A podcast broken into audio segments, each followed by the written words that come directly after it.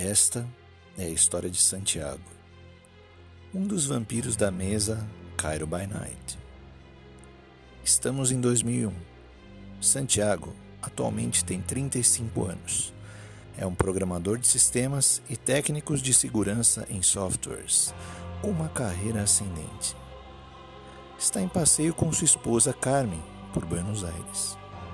O casal está radiante, pois em breve seu herdeiro José Carlos, o Zeca, estará com os pais, já que a gravidez de Carmen se aproxima do fim.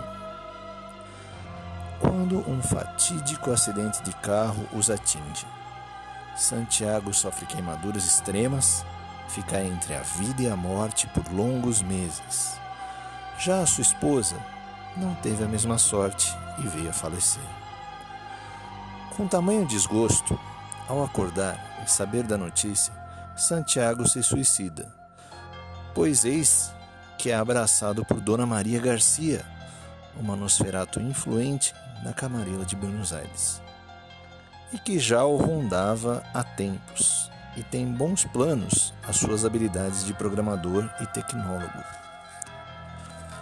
Passado algum tempo, Santiago descobre que seu filho Zeca sobreviveu e que está em um orfanato da cidade, a Casa de Maria, para o qual periodicamente envia recursos e donativos, que obtém de toda a experiência que desenvolveu nesses anos sombrios.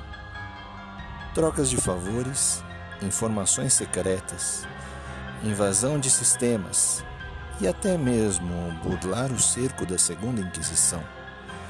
Foi assim que Santiago sobrevive e sobreviveu em sua não vida.